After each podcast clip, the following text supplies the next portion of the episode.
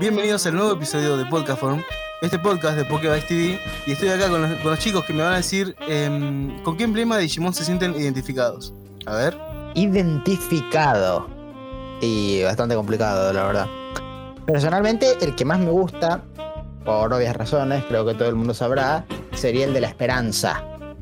Mm, Ahora, ¿con cuál me sentiría identificado? Ya es más complicado. Diría que el del conocimiento. Mira, yo iba a elegir uno Porque, así. porque en realidad el, emblema del conocimiento, lo que representa dentro de la serie, es más la curiosidad que el conocimiento como tal. Muy bien. ¿Y vos, Agus? Yo el del coraje. Creo que el del coraje es el que más me podría llegar a sentir identificado. Los demás ¿De están valor? buenos, pero valor, sí. Eh, pero no me siento tan identificado. Si tengo que elegir uno, eh, valor, tío. Bien. ¿Y vos, Juli? No, yo en lo personal, identificado, es raro que me sienta identificado por alguno, pero creo que elegiría el de la sinceridad. Porque, identificado. Porque no sé, yo soy demasiado honesto a veces, y a veces me, me juega en contra eso. Pero si me gusta uno en particular, creo que es de- por ahí porque me gusta la línea evolutiva de, de Agumon. La amistad. Bien. Eh, y en mi caso, me siento muy identificado con, con conocimiento. Bueno, y en este podcast vamos a hablar sobre un tema, eh, bueno, que, que a todos nos tocó, que todos vimos, Digimon Adventure, en los fines de los 90, principios de los 2000. Y sobre Digimon Adventure 02, que, bueno, no lo, no lo recuerdo con mucho cariño, pero lo vamos a hablar en el segundo bloque. Antes, eh, los saludos. Agus, ¿haces los honores? Pero más bien, loquita. Hoy tenemos bastantes saludos, ¿eh? Saludo número uno, Jorge Rivero Daca, que lo conocemos, ¿no? Porque es un amigo, un compañero de Pokémon TSG de La Plata, un pedazo de capo, jugador, ojo, pro player de Pokémon TSG y siempre nos está tirando la data de los mejores mazos, un montón de curiosidades y demás. Así que Jorge, le mandamos un terrible saludo al chingüengüencha ese. Seguimos con Jerónimo de la Torre. Jerónimo de la Torre. También le mandamos un saludo enorme que nos dice que jugaba al Win Eleven en japonés. Ojo, acá No. tenemos a, a otra persona que jugaba juegos en japonés. También hay que hacerle un monumento a este maestro. Que también tenía su táctica como para ir sabiendo qué es lo que tenía que hacer eh, con todos los kanji, viste, en japonés. un poco heavy metal. Y último saludo del día a William Vallejos. William eh, Vallejos, que también otro amigazo, que dice que nos escucha mientras le hace la comida a la vieja. Un capo el chavo. Un capo. Un grande, ¿no? Así que para todos ellos les mandamos unos grandes saludos y muchas gracias por comentar. Saben que en los comentarios en YouTube del video pueden estar diciéndonos, comentándonos en qué momento del día nos ven, qué andan haciendo y también alguna que otra anécdota también nos viene muy bien. Así Sí. que saludos a todos maestros. Bueno, ya enviado los saludos, este, vamos a hablar sobre los temas de la semana. ¿Qué cosas pasaron en el, en el mundo de Digimon Pokémon esta semana? Digimon Adventure Last Evolution estará disponible en Amazon Prime a partir del Uf. 18 de junio. Bien. Hay que verla, ¿eh? yo no la vi, Yo tampoco la vi. hay que verla, yo la quiero ver. Yo sí, ¿eh? Yo la vi. Ah, ¿vos la viste? Mira, el que menos me esperaba. Mal, mal. Y me gustó mucho. ah, ¿te, te gustó? Sí, sí, sí, sí, la Oh, verdad que me encantó.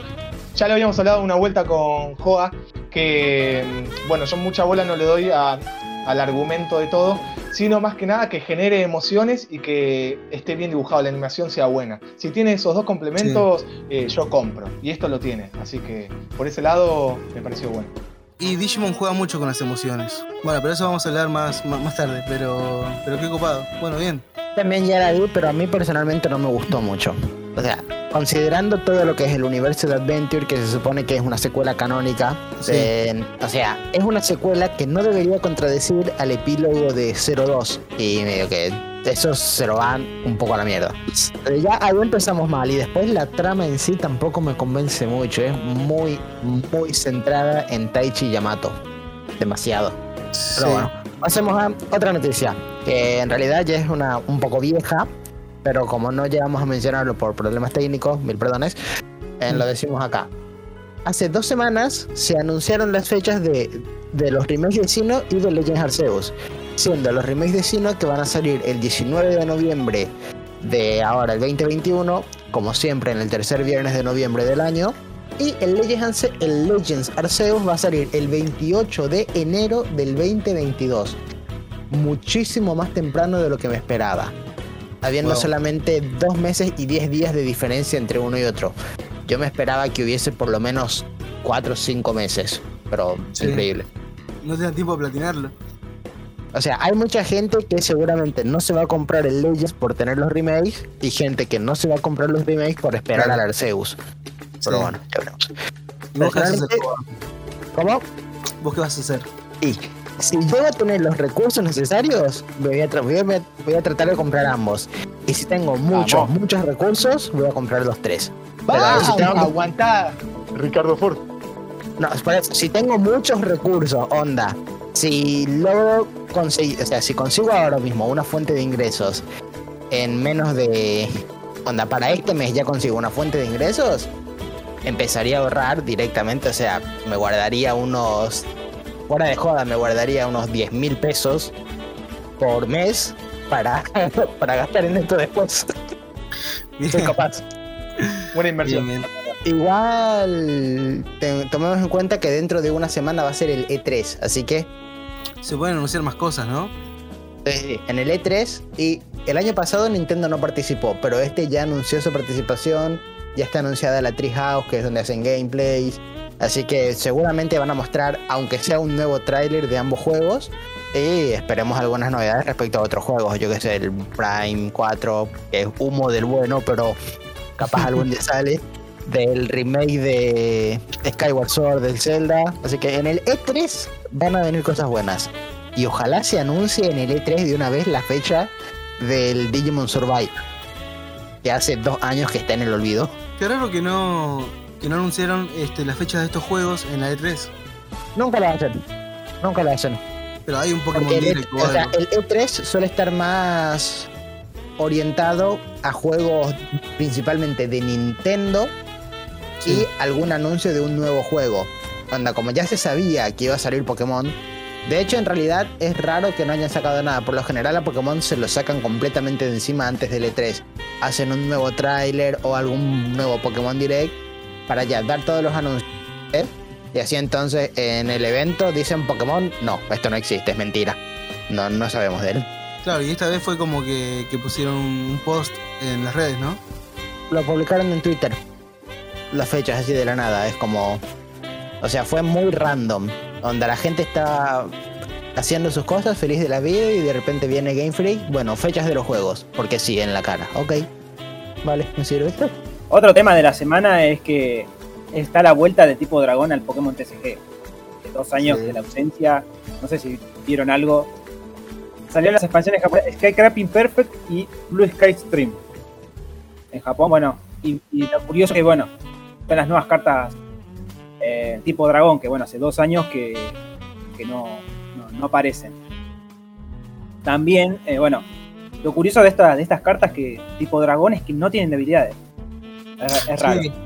Sí, porque recordemos que el tipo Hada también había desaparecido junto a la desaparición, entre comillas, de, de los dragones.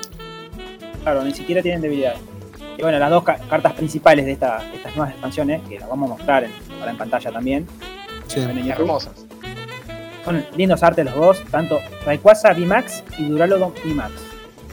Sí. No, escuchen lo que hacen, bueno, Rayquaza siempre es meta, en- una carta Rayquaza siempre meta, así que acá les digo las habilidades que tiene esta carta. Dice, una vez durante tu turno podás descartar todas las cartas de tu mano, si lo haces robas tres. No me parece mala, no está, está buena para renovar Está bien.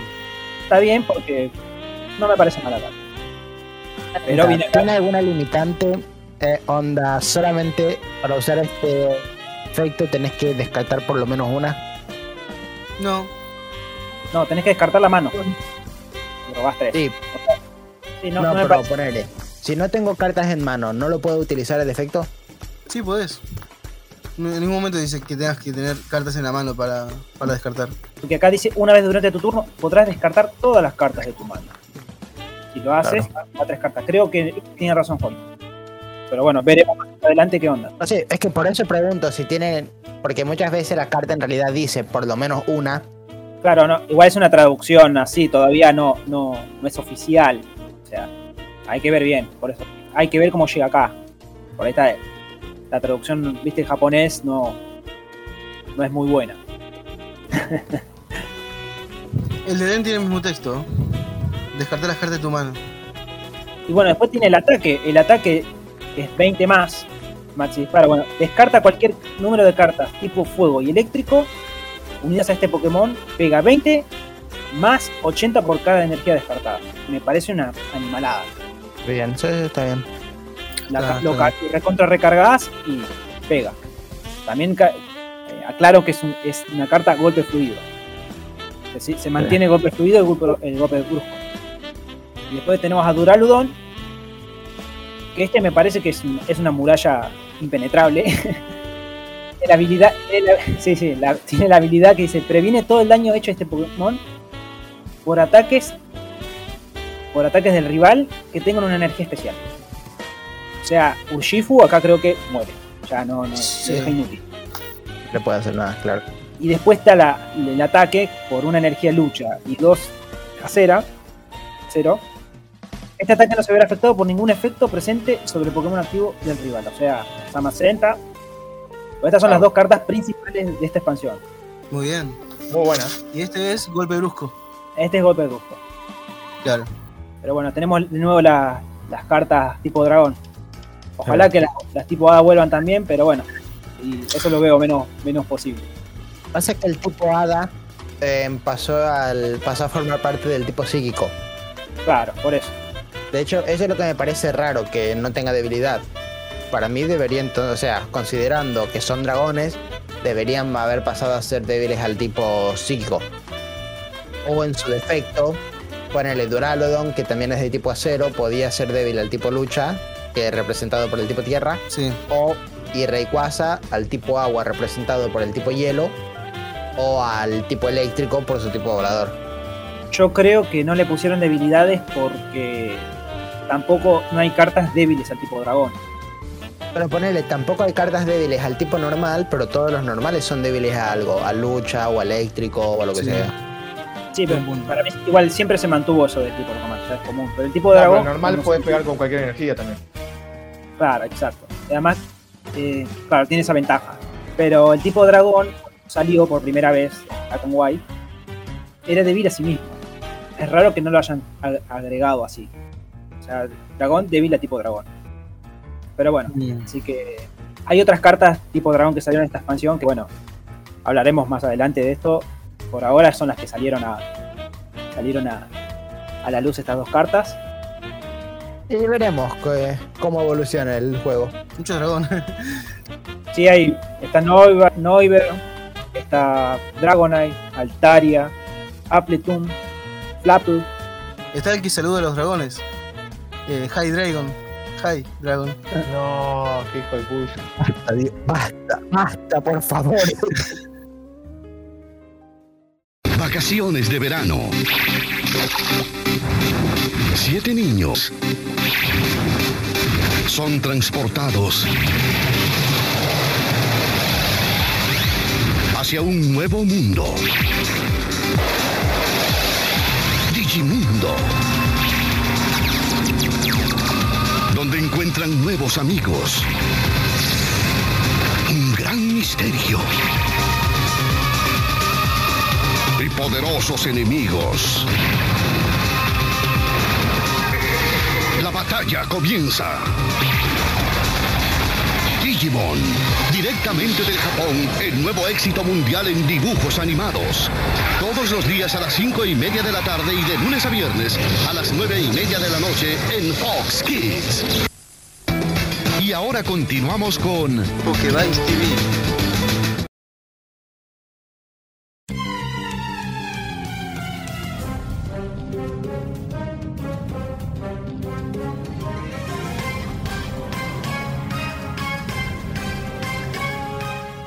Bueno, ya en el segundo bloque, y como lo prometido es deuda, vamos a hablar sobre Digimon Adventure. Chicos, ¿ustedes qué recuerdos tienen de esta, de esta, gran, de esta gran serie? Mira, yo recuerdo Digimon Adventure. Yo sé que el primer capítulo que vi fue el segundo capítulo, cuando tenía 4 o 5 años más o menos. Me acuerdo que estábamos en mi casa con mi, o sea, estábamos en casa con mi hermana y un primo mío eh, puso Fox Kids y estaba ahí mostrando Digimon. Cuando, cuando eso nosotros ya habíamos visto Pokémon, pero no sabíamos nada de Digimon, no sabíamos que existía. Y vimos el primer capítulo, ¿eh? entonces nuestra primera reacción que fue, es igual a Pokémon, evolucionan como en Pokémon y son bichitos iguales. Esa fue nuestra primera reacción, me recuerdo. De nuevo, el primer capítulo que vi estoy seguro que fue el segundo. Mi primo, que había puesto Fox Kids, sé que él vio el primer capítulo antes y por eso fue que cuando llegó a mi casa lo puso. Bueno, ahí nos quedamos, vimos la serie, vimos, vimos Digimon Adventure completa. Como éramos muy chiquitos, no entendíamos muchos aspectos de la trama, pero nos, nos gustó en su momento. Y yo después volví a ver Adventure de grande en la adolescencia, porque como ya había dicho previamente, es gracias a Digimon que me metí a todo el mundo del anime y los videojuegos y así a las fricadas, digamos. Entonces ya me volví a ver la serie, ya ahora Claro. entendiendo toda la trama, entendiendo la cuestión de los monstruos digitales, que de hecho cuando lleguemos a 02 tengo que hablar sobre eso. Me parece una buena serie para su época. Onda, en su momento, considerando lo que era Digimon, me parece una buena serie. Ahora mismo ya es medio me. Sobre todo en el aspecto de los villanos, que te dejan mucho que desear, la verdad. La continuidad de los villanos, no sé ustedes. No, igual yo, yo no estoy muy de acuerdo en eso que dijiste de, de que solo era un buen anime para su época. Porque siento que envejeció muy bien la serie. A, a comparación de, de series de Digimon actuales. Bueno, no sé qué les parece a ustedes. ¿Vos, Juli, qué decís? No, para, para mí no, sí, es- opino igual que vos, no, no envejeció mal. Obviamente la animación de ese momento, bueno, se nota que Era dura, sí. un bajo presupuesto, porque vos ves la, el capítulo, creo que si no mal no recuerdo, el 21, tiene una animación diferente. Cuando Tai vuelve al vuelve Ah, al sí, Digimundo. sé que el, el- sí, sí, ese mismo. Sí, que tenía una, una animación parecida a la a la película, Claro, a Loba. a lo va. No, yo la, la serie Adventure cuando la empecé a ver, la empecé a ver, me acuerdo que fue en 4Kids, como la mayoría, bueno, creo que la mayoría de las personas lo ha visto ahí primero. Vi unos capítulos pero salteados ya. Después más adelante la llegué a ver en la TV pública. Era raro porque en la TV pública, en la Argentina, ¿no? Eh, transmitían animes a las 5 de la tarde y bueno, Digimon estaba ahí. No me acuerdo, llegaba de la escuela, siempre lo veía. A las 5 de la tarde ponía Digimon Adventure 1. Yo, mira, lo que me acuerdo, mira, yo tenía 6 años, en la época, en 2001 estamos hablando. Eh, lindo año, en el 2000.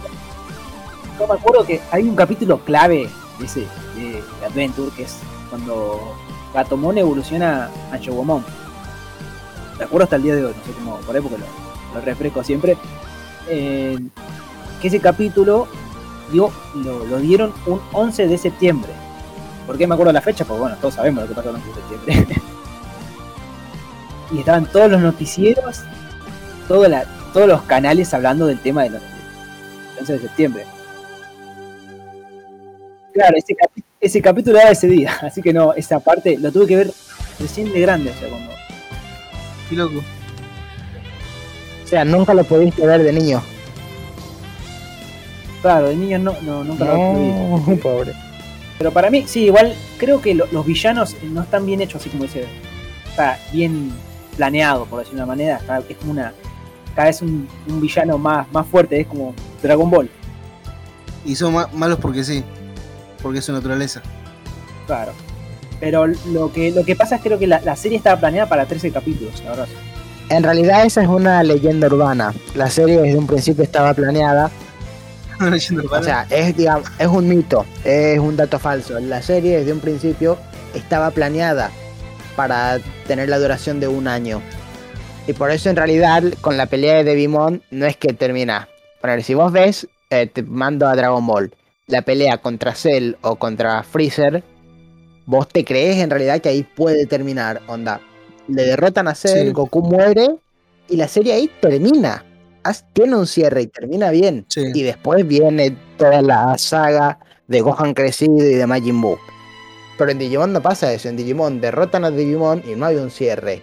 Es como inmediatamente en el mismo capítulo Mm, viene Genai y le dice: Sí, ahora vayan al continente server. claro. Sí, sí, sí. Por ahí era posible, yo, yo escuché ese rumor. O sea, comenten si escucharon eso, eso, eso también. pero, Y suscríbanse. Sí, sabe. pero, pero claro, los- el villano para mí, bueno, sí, para mí de Bimón hubiese quedado, de 13 capítulos no, no quedaba mal, pero quedaba bastante pobre, por decirlo. Igual, yo creo que la mejor, la mejor saga de, de Adventure 1 es la de Miotismon. Por, por ahí porque es la más larga, creo yo. No sé ustedes. Para, para mí que sí, para mí que podría haber terminado directamente ahí. Podría terminar con Vandemon tranquilamente. Igual, ojo, ponele. Yo de lo que me quejaba de los villanos es más que nada su. Que aparece, o sea, aparecen de la nada. Siempre. Todos. Onda. Necesitamos un villano de turno. Derrotamos a este, bueno, toma este otro. Y así. Respecto a las motivaciones, de nuevo, para la época, para hacer un anime infantil de la época, las motivaciones no me parecen mal, sobre todo considerando que son Digimon. Sobre todo, Miotismon y Vandemon al ser Digimon ángeles caídos o demonios directamente, si vos te metes un poco en el lore, se da por sentado que ellos tienen un corazón malévolo y que disfrutan hacer el mal. O sea, ellos disfrutan torturando a los demás y demás. Por eso evolucionaron en lo que evolucionaron. Entonces, ahí me creo más que sean tan, esas motivaciones tan banales, digamos. Lo bueno que contrarrestando esto de los villanos, eh, los protagonistas tenían mucho, mucha personalidad este, marcada, remarcada. Bueno, qué sé yo, los protagonistas estaban, para mí estaban bastante bien construidos. Igual, yo hablando de las sagas, o sea, porque está dividido en sagas supuestamente esto, Sí, eh, las- la de Etemon me pareció aburrido. Aparte de Etemon. sí la de Demon es, es Para mí es la más aburrida. aburrido. No es tan buena la de Bitmon, pero es porque es el principio, ¿viste? Te encariñás, te gusta un poco, bueno, pues te seguís hilo. Lo de Temón es como que está ahí. Lo que más me chocó de, de la saga de Temón es cuando Tai se da cuenta de que, de que se puede morir. No sé si se acuerdan de ese, momento justo. Sí, sí. Onda, claro, sí, puede ser que sea datos, pero si me muero acá, la, la palmo también en la vida real. Y como que ves, se- sentís como el miedo que, que le agarra. Y, y la inseguridad. Se hacía el pija el chaboncito, hay que decirlo, hay que decirlo. Se hacía y pensaba que, porque estaba en el mundo virtual, decía acá yo la puedo hacer la que quiero, pero no, papi, cuando se da cuenta, y eso es lo que está bueno de, de Digimon, que creo que lo maneja bastante bien, de poder in- interiorizar ¿no? y desarrollar el personaje y que si siente miedo, que se vea reflejado en el personaje, pero no de una manera animada, sino de una manera muy realista. Y eso es lo que a mí me, me gusta bastante de, Digimon. Sí, sí, cómo conectan este co- con, el con, el público, con el espectador. Sí. Y eso igual también, o sea, eso es muy... O sea, Digimon Adventure tiene varias cosas malas. Los villanos, eh, la adaptación de los productos propios de Digimon, muchas veces el fondo de dibujo, tiene bastantes cosas malas. El doblaje muchas veces falla un montón. Lo ves a Gumon con la voz de Joe, o lo ves a Tai con la voz de Gomamon, son cosas que decís, wow, basta. No, para, pero igual, a lo que iba. No, no es pero tiene muchas fallas, pero algo que hace muy bien Adventure es manejar los emblemas. Son, a, ver, son un recurso sacado de la nada para el anime, porque no existían antes, pero eh, lo, lo manejan muy bien a todos los a los valores que representa cada emblema en todos los niños. O sea, Tai, su, de hecho, está todo el, hay dos capítulos que están justamente dedicados a eso. El capítulo de Skull Greymon, cuando tiene el valor el valor este suicida de Tai para meterse con el Greymon malo, que el propio Greymon de Tai evoluciona en Skull, y después te lo ponen en contraste con este, el que ellos llaman el valor correcto, que es estar dispuesto a tomar riesgos con tal de hacer lo correcto, pero sin irse a lo temerario para suicidarse como sea posible. O como lo de Matt, que Matt era el lobo solitario y su emblema recién brilla cuando efectivamente siente empatía con Joe o sea, siente empatía con Joe y se siente responsable porque dice, por mi culpa todos están sufriendo. Entonces ahí es cuando efectivamente se despierta su amistad y evoluciona. Digamos, todos los emblemas, los valores de cada uno de los niños están muy bien representados en el momento en que sus Digimon evolucionan. Ah, vamos a llegar dentro de algunos capítulos al Adventure 2020 que un poco... puf, puf, puf, el tema de los emblemas, pero bueno. ok. Igual yo en lo personal con, con Matt me parece que es el que, el que menos respeta su cualidad. Sí, sí, sí. El que, diga, el que queda menos claro podría ser Joe, el tema de la sinceridad, pero hay que tomar en cuenta que en Japón sinceridad está muy ligada a las promesas. Es decir, una persona sincera es una persona de palabra, que siempre respeta, o sea, siempre cumple lo que dice, no, no trata de engañarte y demás. Por eso el emblema de Joe brilla también cuando él, cuando él le promete a la madre de Takeru que le va a cuidar y después entonces con tal de cumplir Sí. su palabra para no fallar a esa promesa que le hizo a la madre de Takeru, hace hasta lo imposible con tal de salvarle. Y por eso es que ahí se despierta su emblema y, y Eikakumon puede evolucionar en su domón. Mira, a, mí siempre me quedó medio colgado ese, es- esa parte de la trama. Así es por eso. Que, gracias. Es porque en Japón el- la sinceridad está ligada también a las promesas, a ser fiel a la palabra de uno. claro. Pero la mayoría de los personajes eh, eh, se, se marca la cualidad en toda la serie, durante toda la serie. Cosa que Matt no, no siento eso. Igual también está la parte cuando, cuando Matt eh, se revela contra, contra, los, contra sus amigos. O sea, tiene un desarrollo mucho más tardío para mí, o sea, el personaje. Que está, está bueno. Sí, la, la, la trama en sí de la, de la serie está bien para la época, ¿no? Tampoco es, tan- convengamos que es para un público infantil. Para mí lo que... Por eso mismo, está, está bien hecha la serie. Por algo es tan recordada y todo el mundo le, le gusta. Sí. Pero algo malo que yo destaco, bueno, es que me pareció exagerado, es agregar el villano final. Sí, no. Sea, No, Apocalimón para mí está muy de más. hasta para mí cuando yo era chico me parecía demasiado. Sí. Encima ya la serie te, te había dejado satisfecho. Bastante. Por eso. No era necesario. Eh, para mí con Biotismón tenía que haber terminado. Con mi Timón podía haber terminado. Los dos Dark Master no está mal porque desarrollaron mucho los personajes. Pero, Sí, es verdad.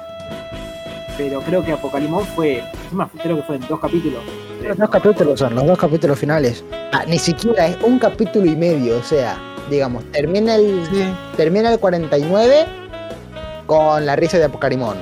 En el 50 los secuestra y ellos hacen, o sea, los secuestra, los les mata, digamos, les borra, les deletea y ellos tienen toda esa reflexión de que en realidad los emblemas siempre estuvieron en cada uno y que no necesitan los artículos para poder evolucionar.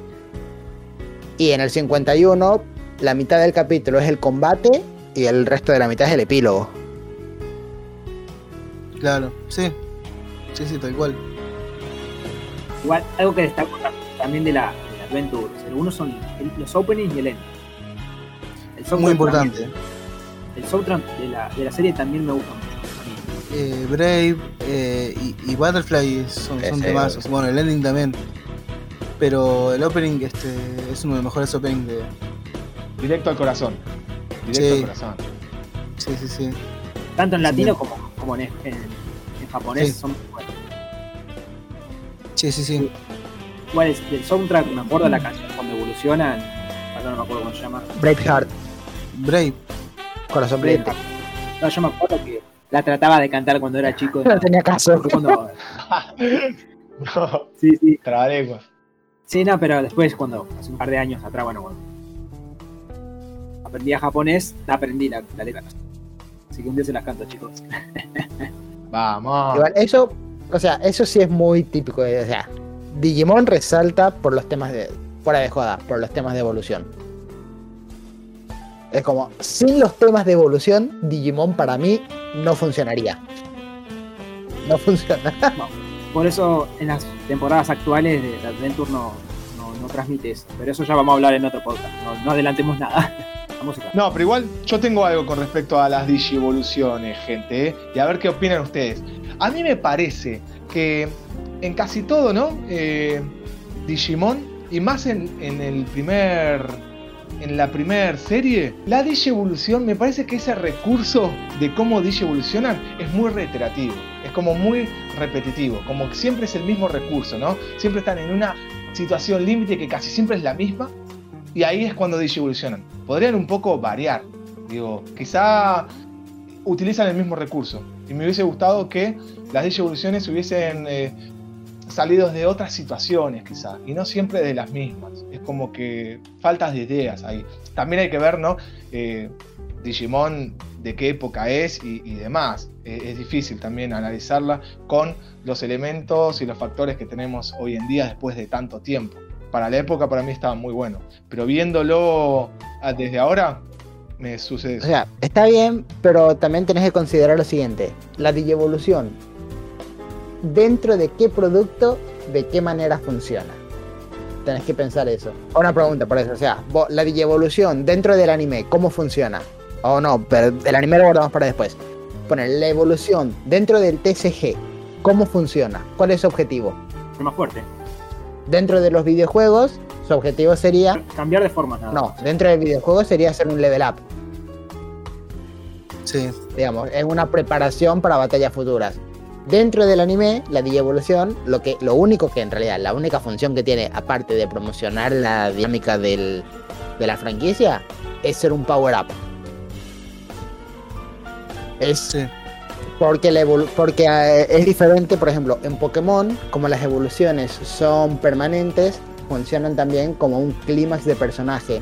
Onda, cuando este, cuando este Pokémon o cuando este entrenador llega a su clímax o en su relación llega al clímax, al punto máximo, ahí evoluciona.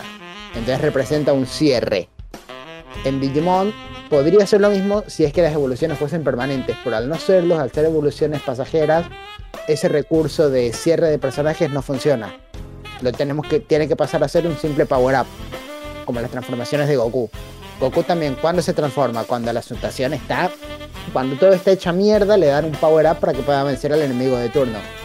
Entonces las evoluciones pasan a ser eso simplemente. Está todo en la mierda.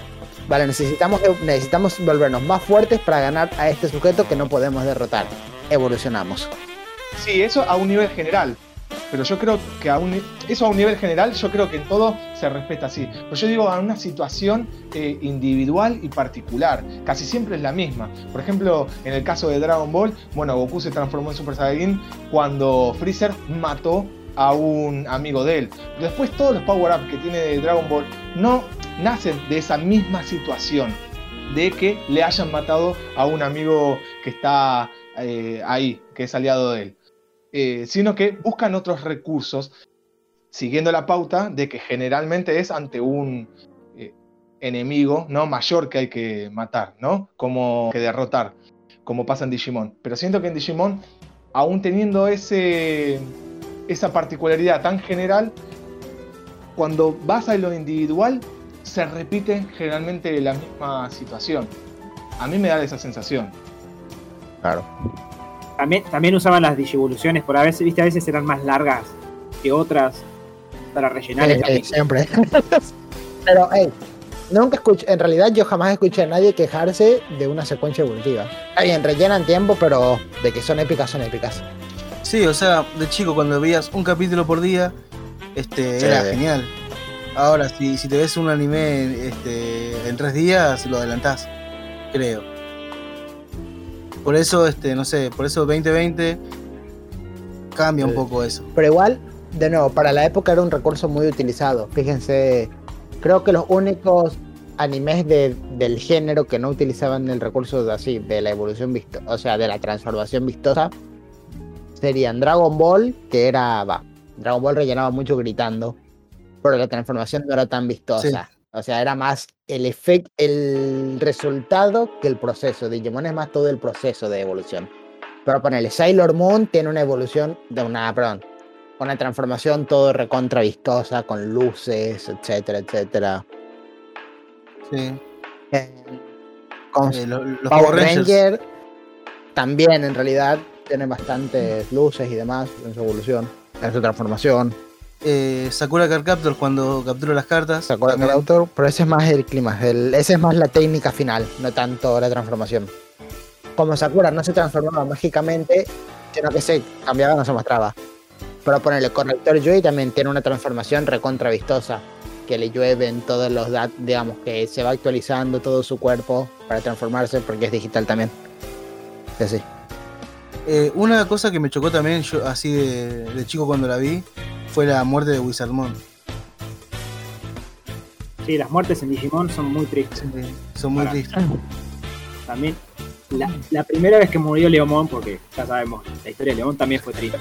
Sí. Sí. Después ya eh, es como Krillin, eh, no, ya nos acostumbramos. Vale. En X Evolution no duele. Ah, no, no sé cuál es.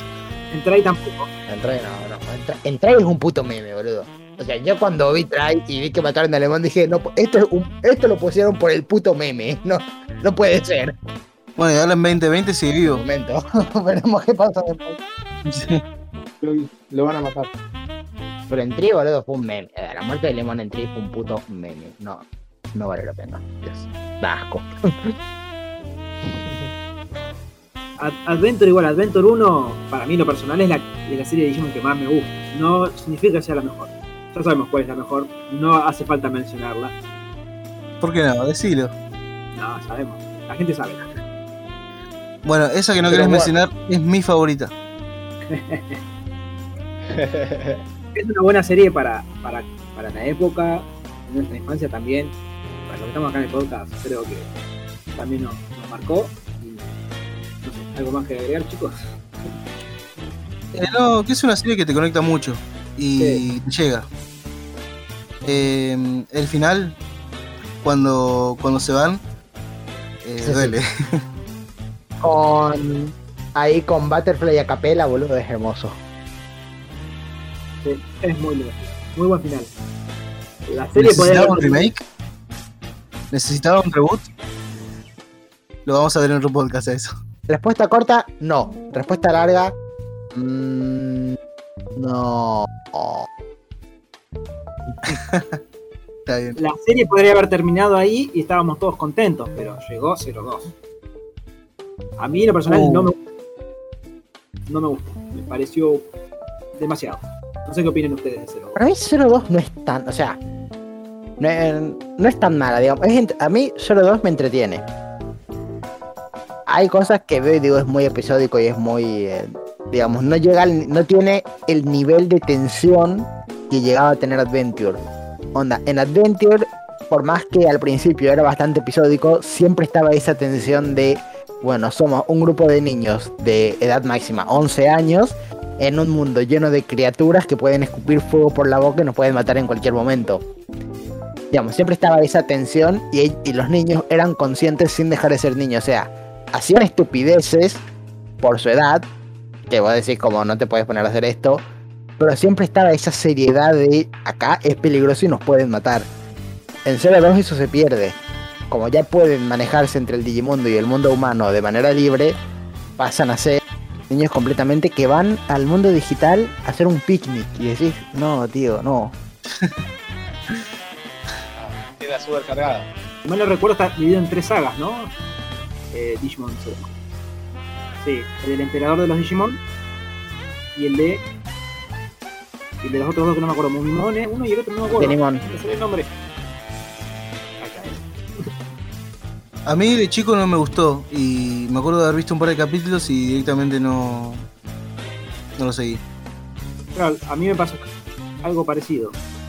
O sea, lo que pasa, viste, vos, te- si venías viendo desde Adventure 01, Adventure primero, vos ya te habías encariñado con los personajes y los Digimon de, de ese- la primera. Sí, eh, A que los, rele- los releguen nos pasen a segundo plano, más allá que hayan puesto a, bueno, a Takeru y a Hikari en la serie nueva, sí. no transmitían, no era lo mismo.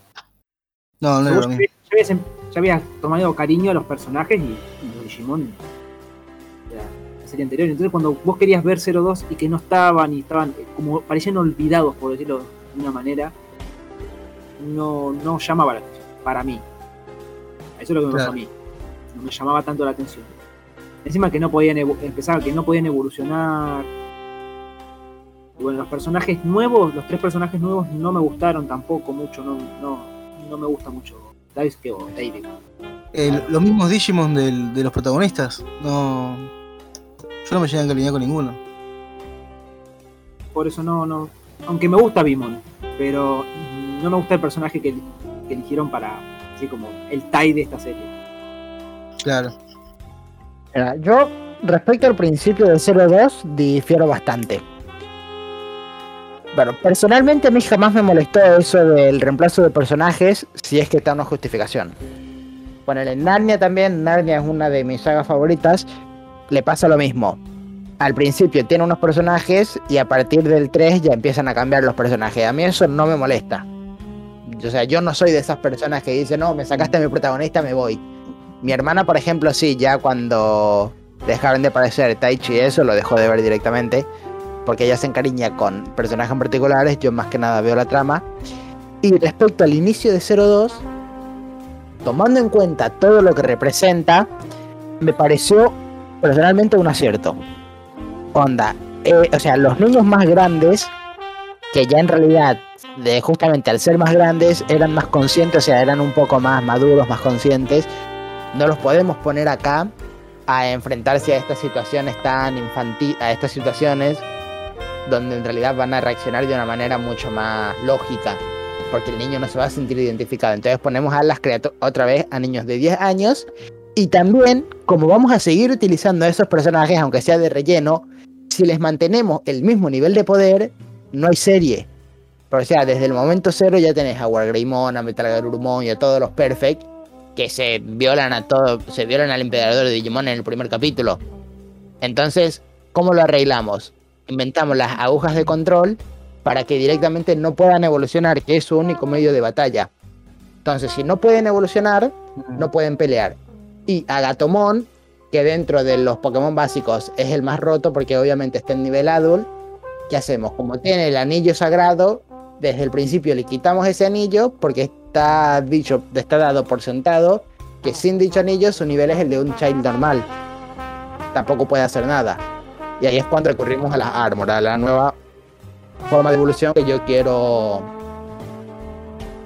Y yo quiero vender al mismo tiempo que permito a los nuevos personajes que todavía no son poderosos desarrollarse para la trama. O sea, las evoluciones que implementaron, que son novedosas, así la, la evolución eh, Armor y la George. Bueno, me parecen buenas ideas, un acierto. Pero yo acá estoy en desacuerdo con vos. O sea, que mantener que sean, sigan siendo niños, no sé si está bueno tampoco, porque también está bueno, qué sé yo, crecer con los personajes. Sí, pero el público objetivo no son. No es ese. Tu público objetivo es como los niños. Sí, obviamente también, pero está, está bueno también. Eso por eso algo que no, que no. A mí lo principal no me gustó, o sea, cambiar los personajes. Me, me gusta la idea que hayan agregado otros, pero que hay cosas que no. O sea, los personajes por ahí no, no me gustan como son. No me gustan particularmente. Sí, porque no es tampoco es una cuestión de que, de que ya no está Tai. Eh, no, no, no, me gusta. Porque mirá en Tamers. Todos amamos a Takato. El emperador, el emperador de los Digimon como villano está bien para mí. Es un, nene que, que, cree que está en el mundo virtual, entonces es como Tai en, en Adventure 1, o que piensa que, que no va a pasar nada, que no, que no se mueren, que no sufren ni nada. Me parece que está bien el villano, el primero. O sea, que piensa que es un juego. Igual también otro recurso que para mí desaprovecharon para mí es que, que sea David sea el, el líder del grupo. Para mí, creo que muchos piensan igual, no todos, que tenían que haber sido Takeru y Hikari los líderes del grupo nuevo. Sí, aparte ya, tenían toda la. Tenían la experiencia de haber estado y otras cosas más. Hubiese estado mejor para mí. Así como eran los sucesores de Tai y Matt, que eran los líderes del, de Adventure 1. Sí. Eran los sucesores, ¿qué más que los hermanos sean los No, pero en realidad cuando vos la serie, el líder del grupo es Takeru. Todo el mundo le sigue a Takeru. Daisuke lo que pasa es que es el más pasional, es el más pasional y el más temerario. Y digamos, dentro del contexto de Digimon, eso es lo que le hace el más fuerte, entre comillas. Pero el, a los que todos siguen y verdaderamente las decisiones de una manera más racional es Takeru. Cuando ves la serie te das cuenta. Sí, sí, ni hablar. Ni hablar, obviamente que Takeru es el, creo que es el personaje más importante de la serie porque es el que narra la historia. Tanto Adventure como 02. Mirá, o sea, mirá que es mi. Dentro de todo, es mi personaje favorito. Pero tampoco me parece tanto, no, no me parece mucho. No. es el más importante, pero es el que cuenta la historia. Y también lo que pasa es que ahí se deja manipular mucho. O sea, deja manipular mucho, sino que ese dinero va mucho. Con todo el tema de la oscuridad, supuestamente porque era traumado por lo que pasó con Patamon en, con Digimon. Otra, otra cosa que también que, que tacho de, de 02 es que a los Digimon no los, no los querían matar, o sea, había que derrotarlos y nada. Muy pacifistas eran también los personajes. Claro, falta violencia, loco. Pero, viste, a los chicos, seamos sinceros, a los chicos no les gusta lo pacifista. Quieren ver acción, quieren ver, sí, sangre, peleas, todos. Sabemos que son así los, los pibes. Y más de nuestra época, cuando éramos chicos, re sanguinario eran los pibitos. Y Caballero del Zodiaco, Sí. Dragon Ball. claro, no me vas a poner algo pacifista para un- una serie que va que orientada para pibes más que A nada. mí en su momento me parecía bien y hasta ahora me parece bien, o sea, de nuevo, dado el contexto en el que Está bien justificado, está bien justificado igual. Tienes razón, pero me parece que no, iba con lo que era Digimon. No va con Digimon. Para mí está bien porque Adventure, no, más que Adventure, Adventure 2 sobre todo, se centra mucho en lo que es la amistad y la conexión humano-Digimon. So- el 02 se centra muchísimo en eso y va de la mano con el tema de que ellos justamente los sucesores de los elegidos de Adventure. Entonces están continuamente con Taichi y los demás, eh, guiándoles y diciéndoles, no son solamente programas, ellos son seres vivos. Nosotros eh, le están diciendo, nosotros aprendimos de mala manera que ellos están vivos y tienen sentimientos y demás. Pero justamente en la primera temporada sufrieron un montón cuando todos sus amigos morían. Entonces por eso los de 02 desarrollaban más ese vínculo de no queremos matar a nadie. Hasta que viene todo el arco de Creepymon, que bueno, pasa lo que pasa. Y fíjense que ninguno de los de 02 fue capaz de matar a su enemigo eh, por sí mismo. Siempre fueron apoyados por alguien que ya tiene experiencia matando a otros Digimon. A través de las Yogre. ¿Qué son las yogres? Son las fusiones, o sea, cuando evoluciona Ange- Angemon contra el otro, ¿cómo se llamaba? No me acuerdo ya el nombre. Son tan olvidables, boludo, lo- lo- los Digimon de estos tres personajes que. El Digimon, el Digimon porque. de- porque era el. David era el, el líder, por, el, más- el protagonista principal, por decirlo de una manera. Si no, también sería, pasaría el olvido como nosotros dos. Que Yole y el otro son olvidables, boludo. Por algo entra y no aparecieron. son muy olvidables los personajes. Es otro punto en contra de la serie. La, serie no está mal, es entretenida, pero tiene muchos puntos en contra. A comparación de Adventure, 1. Para mí lo más o sea, el mayor problema con Adventure 02 es y siempre va a ser el lago oscuro. A ver, si me metí a Konaka y me haces el puto lago oscuro, no me lo saques a la mitad. Quiero saber qué carajo pasó ahí. Quiero saber cuál hubiese sido la historia con el lago oscuro. O sea, con todo de, de y demás. Eso, eso estaba muy interesante. hubiese- Es una lástima que no, no lo siguieron. Pero bueno, es una espina que yo tenía clavado de niño porque a mí me re interesaba. O sea, cuando lo veía de niño, que tampoco. Cuando eso no me fijaba mucho todavía en la trama. Pero me pusieron lo del lago oscuro, lo del Dramón, la, el faro, la torre de control de Kari que se transportaba ahí, no sabemos por qué. Y también después cuando evolucionan a Silphon, que aparece En el lago oscuro, que Ken está conectado también a este sitio de oscuridad. Y te lo hacen re interesante. Y después, pues, no, villano final en Bandemon. Joder, tío. Esa parte del, del lago, ¿él escribió con Aka? Sí. Ah, bueno, para quien no sepa, Konaka es el, el guionista de, de Tamers. Por eso prometía bastante 0-2. Pero Pero, o sea, solamente siendo un niño ya te atraía esa, esa subtrama. Solamente siendo niño, siempre comparte mucho. Claro. Pero después, cuando te pones a ver cuál es la inspiración detrás de eso, o sea, cuál es la inspiración detrás de esos capítulos y cuál podría haber sido verdaderamente la trama, vos decís, la puta madre, y, y lo desaprovecharon completamente. igual el villano principal creo que de 0-2 es Venom Mirtimon. Va, no, Venom no. ¿Cómo se llama? Vandemon. Es el, villano principal. Otra cosa que también me incomodó es que haya tantos niños elegidos. No, no me llamó. Eso igual es de, de después de la película, pero todo el mundo es, un niño elegido, o sea, no son los prota, los prota. En realidad, eso te lo explican en los C de drama. Niños elegidos son solamente los protagonistas, los demás son tamers. Están en los CD drama, así que vamos a dejar un, un link ahí con los CD drama que están en YouTube también. O sea, Ah, yo no los escuché todos. pero en el C de drama de Easy te explican que en realidad niño elegido o la categoría de elegido se le da a un humano que se le asigna un compañero Digimon y tiene que cumplir una misión específica para salvar al mundo digital o al mundo humano. Que es el caso de los de Adventure y los de Adventure 02. O sea, los de Adventure fueron invocados, fueron llevados al Digimundo contra su voluntad, se les dio un compañero y tenían que derrotar a Pokémon. Ese era su trabajo.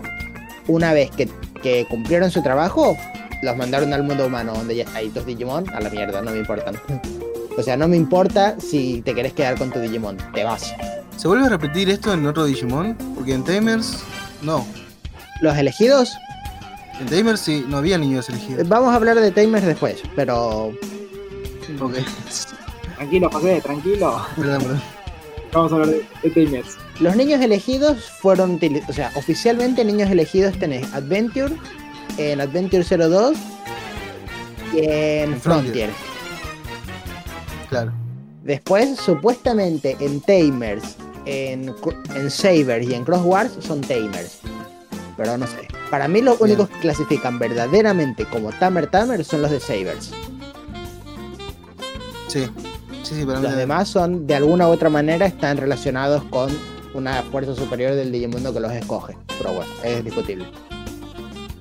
Adventure 02 también no, no usa el recurso que usó en, en el 1, que era que, las, que tenían cualidades los niños elegidos, bueno, eu- eu- y evolucionaban con, con- cuando, eh, ¿cómo se llama? Tenía la, no sé decir la cualidad, No es que en, en la Sí. generación de 02 lo que estaba de moda eran las Armor y las Yogres.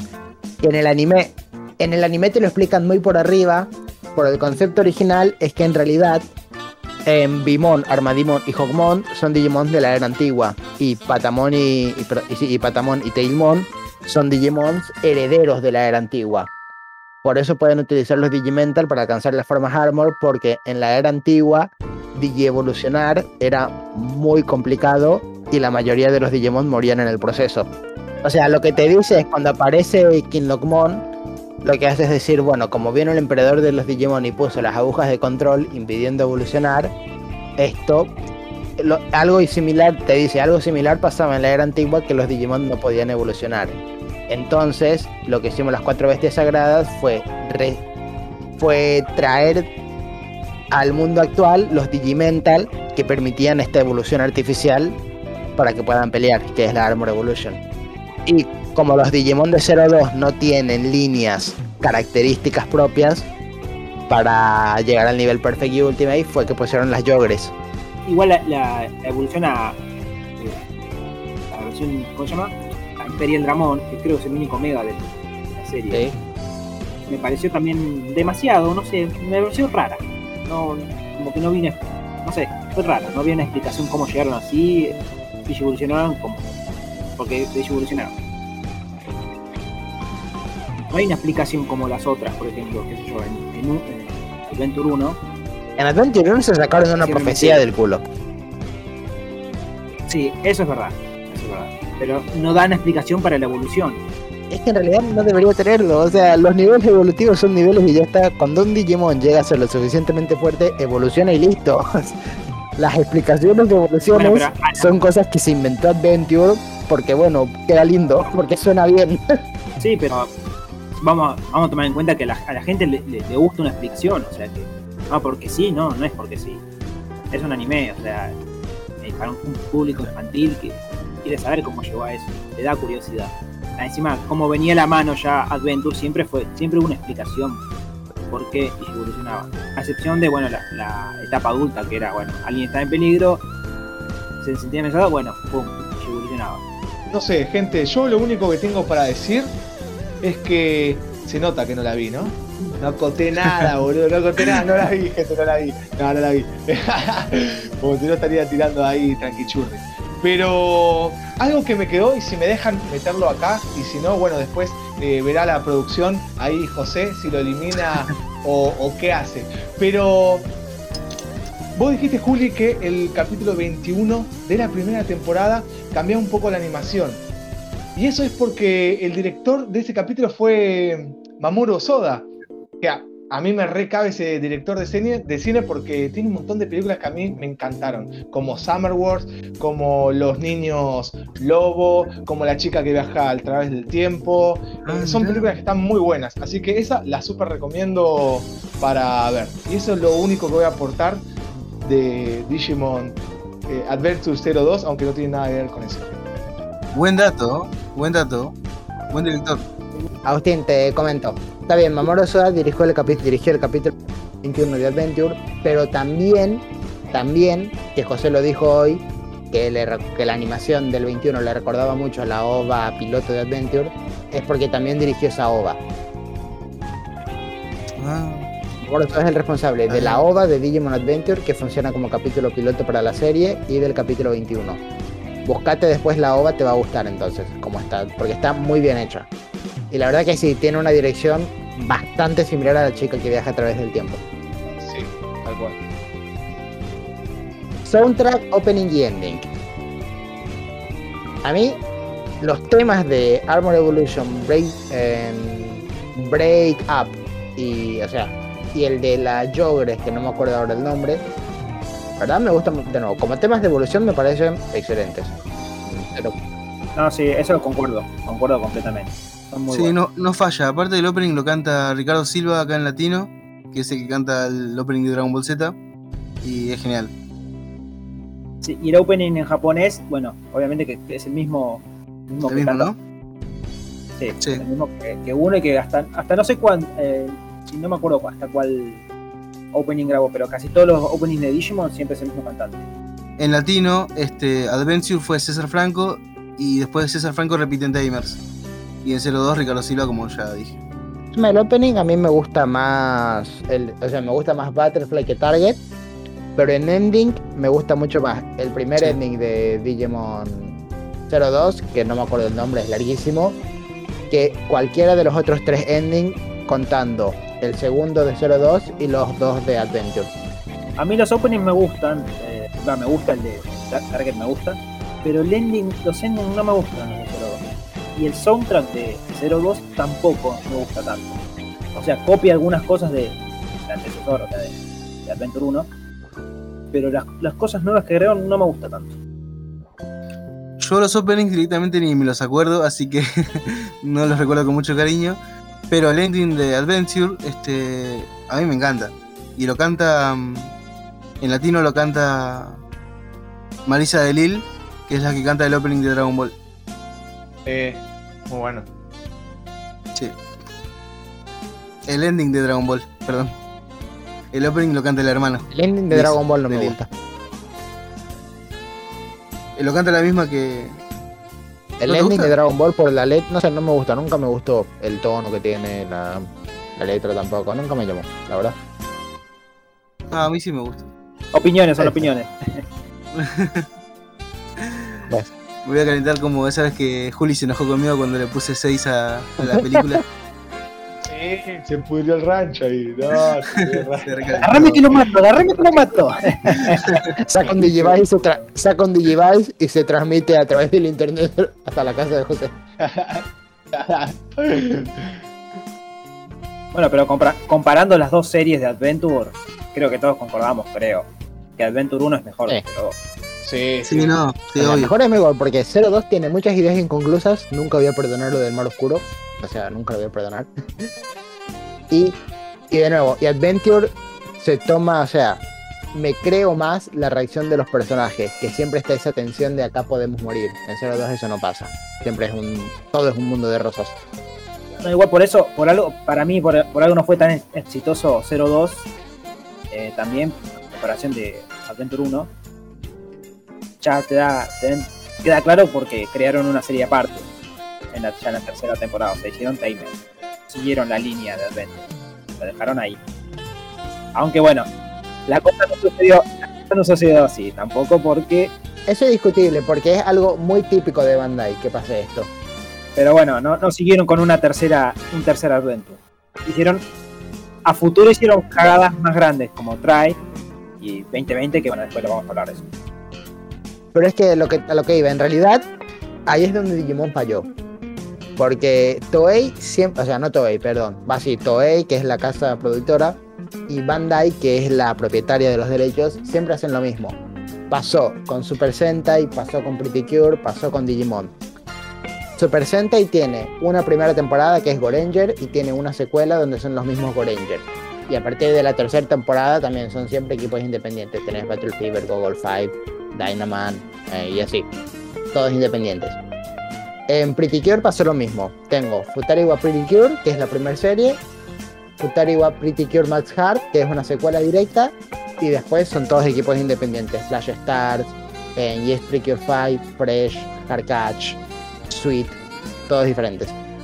Digimon tengo Digimon 01, Digimon 02, secuela directa. Y después pasa Tamer, Frontier, Saber, Cross Wars. Pero Mm. en Digimon volvieron atrás y trataron de agarrar Adventure de nuevo. No pudieron hacer con Super Sentai, Kamen Rider y Pretty Cure salen series anuales de manera ininterrumpida. Super Sentai va en la temporada 45 de manera ininterrumpida. Hace 45 años que está en emisión sin haberse cortado un solo año. Kamen Rider lleva 20 años también en emisión de manera ininterrumpida desde el año 2000. Y Digimon va como, bueno, 4 años sí, 3 años no, un año, un año, después otros 3 años no, y así. Ta, ta, ta, ta. Básicamente esto fue, o sea, estas son nuestras opiniones sobre los primeros dos. 2000. Más adelante van a salir más, más podcasts respecto a todos los demás productos que son All War Game, las OVAs de Adventure, la película de los Digimental Dorados, Tri, Kizuna, eh, 2020. Ay, hay mucho Adventure. Y nos falta hablar todavía de Adventure V-Tamer, del juego de Adventure RPG. Hay, mu- hay Adventure para rato, así que espérenlo. Como dijo Julián, vamos a tratar de dejar los links de los dramas en la descripción.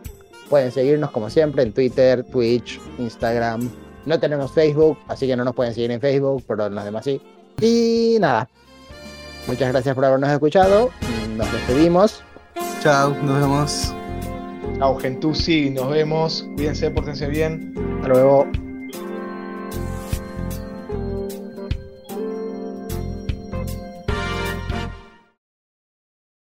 Eh, salieron las expansiones japonesas Sky Queen, Sky Queen- uh, uh, uh. Esto va al postcrédito. Scrapping. No, no seas hijo de puta, no me, uses- no me utilices en también. no, por favor.